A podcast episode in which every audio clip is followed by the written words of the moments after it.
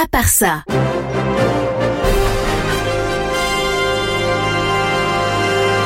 Le non essentiel de l'info en pas continu. Déjà le troisième épisode de À part ça, et on sait pas combien de temps je vais tenir, alors abonne-toi pour ne rien rater.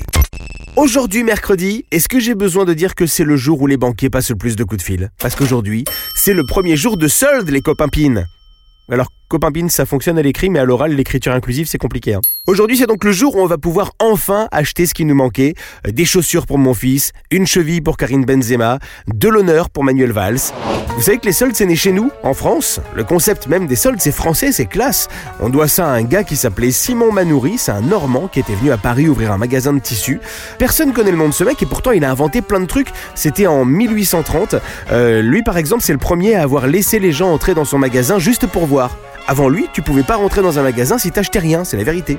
C'est lui qui a décidé aussi d'afficher les prix sur des étiquettes. Avant, c'était un petit peu à la gueule du client. Et c'est lui aussi encore qui a inventé la vente par correspondance. Un petit peu l'ancêtre de Jeff Bezos finalement. Et donc c'est lui qui a eu l'idée de baisser les prix pour liquider ses stocks d'invendus pour faire de la place aux nouveautés. Ensuite, tout le monde lui a piqué l'idée et c'est devenu un peu n'importe quoi. Donc bien plus tard, en 1962 seulement, on a encadré les soldes par des lois. Et aujourd'hui, donc grâce à lui, on va tous acheter des choses dont on n'a peut-être pas vraiment besoin. On va surconsommer, on va s'engueuler dans les magasins, on va épuiser les vendeurs d'euses. Ouais, faut que j'arrête avec l'écriture inclusive à l'oral, ça marche vraiment pas. Et si je vous disais que la Belle au bois dormant, le Chaboté, le Petit Chaperon Rouge, Cendrillon, le Petit Poussé et plein d'autres étaient tous nés le même jour, un 11 janvier, comme aujourd'hui. Parce que le 11 janvier 1697, Charles Perrault sort son plus gros succès, Les Contes de ma mère Loi, un recueil de contes de fées pour enfants avec tous les succès que je vous ai cités dedans et, plein d'autres. hein. Alors en vrai, c'est même le premier livre pour enfants qui soit jamais sorti. Parce qu'avant, il y en avait pas. En fait, ça faisait un peu partie du job des nounous de connaître les histoires par cœur et de les raconter aux gamins, mais il n'y avait pas de livre. Ce qui est marrant, c'est qu'on connaît Charles Perrault pour ça, mais lui, il a écrit ça très très tard. À la fin de sa carrière, il avait 69 ans. Avant ça, il a écrit plein de choses pl- plutôt chiantes en fait, hein, des textes religieux, des poésies, des trucs comme ça.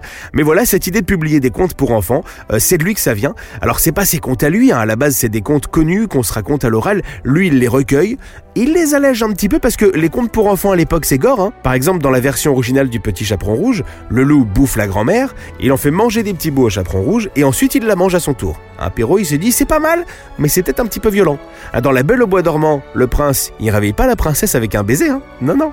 Il la viole et c'est en accouchant neuf mois plus tard que bon bah forcément ça pique un petit peu, ça la réveille. Je vous jure que c'est vrai, vous pouvez vérifier. hein. Bref, merci Monsieur Perrault parce que sans vous, Disney aurait pas eu la même saveur, hein, je vous le cache pas. Je vous laisse, je vais faire les soldes, faut que j'aille acheter des capotes pour Blanche-Neige et les sept nains. Pour ne rien rater du non essentiel de l'info, abonne-toi et à demain.